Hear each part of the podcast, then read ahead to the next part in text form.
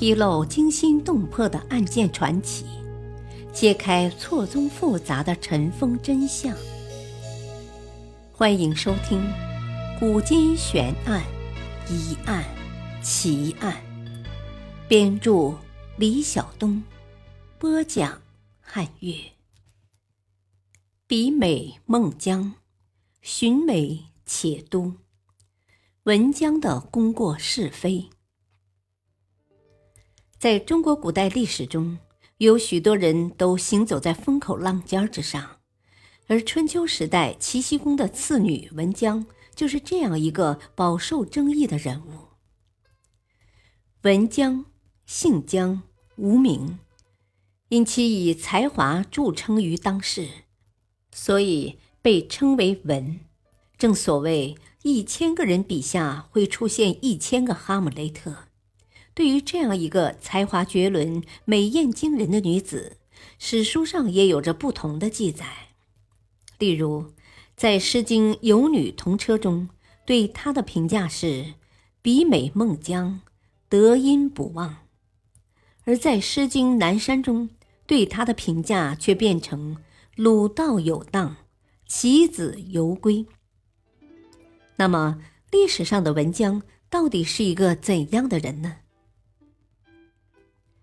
齐僖公出任齐国国君时，国力已经变得非常强盛，再加上公主的美艳绝伦，其都城临淄自然就成为诸侯王子必到的相亲之地。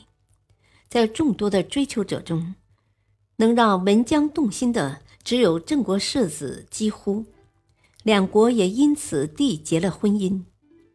但是没过多久。几乎却听信文姜生性淫荡的传言，以其大非偶为由，单方面撕毁婚约。对于文姜来说，这个消息无异于晴天霹雳。从那时起，他开始变得自怨自艾。以现代医学观点来看，当时的文姜很可能患上严重的抑郁症。一个人在感情脆弱、心情郁闷的时候，最大的希望就是在别人那里得到心灵的慰藉。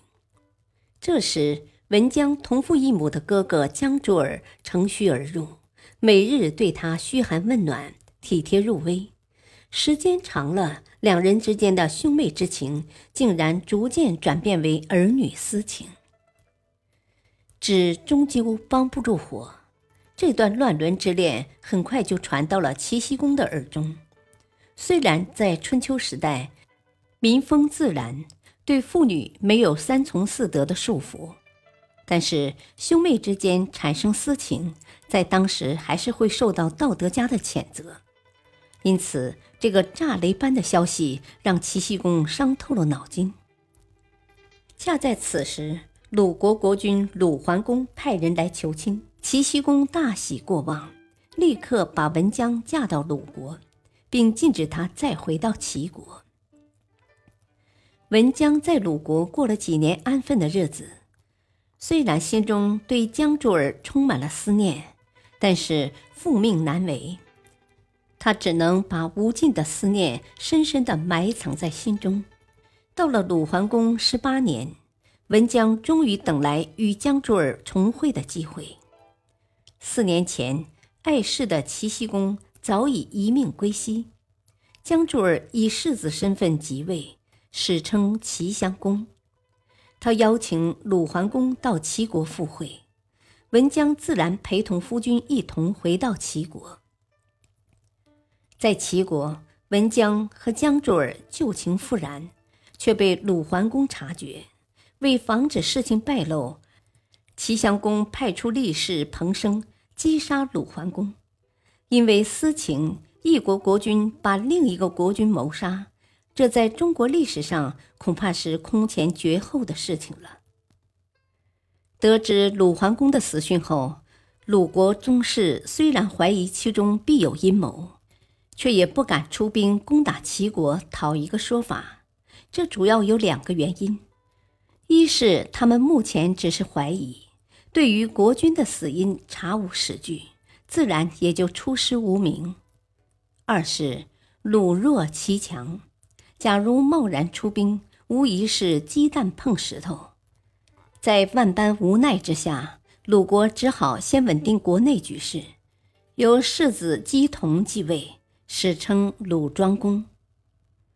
丈夫死了，文姜却不愿扶柩回鲁，而是希望暂住在边境地区，日后再返回鲁国。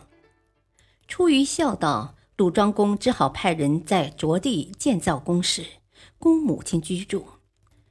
齐襄公听说后，也派人在着地附近的阜建造离宫，供他来游玩。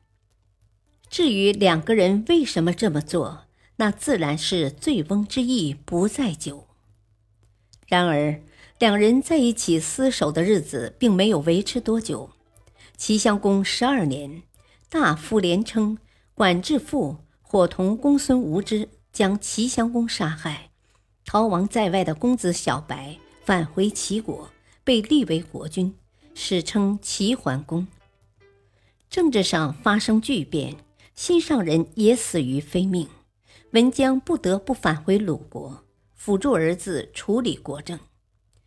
这时，他表现出与其他那些被视为淫女之流所不同的一面，他在政治上表现出敏锐的洞察力。在外交上显现出左右逢源的智慧，在军事上也表现出过人的才能。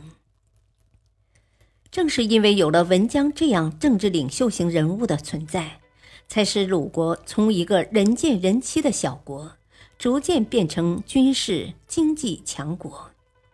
在诸侯战争中屡战屡胜，甚至在长勺之战中一举击溃了强大的齐国。使齐桓公争霸斗争史上出现了一次少有的挫折。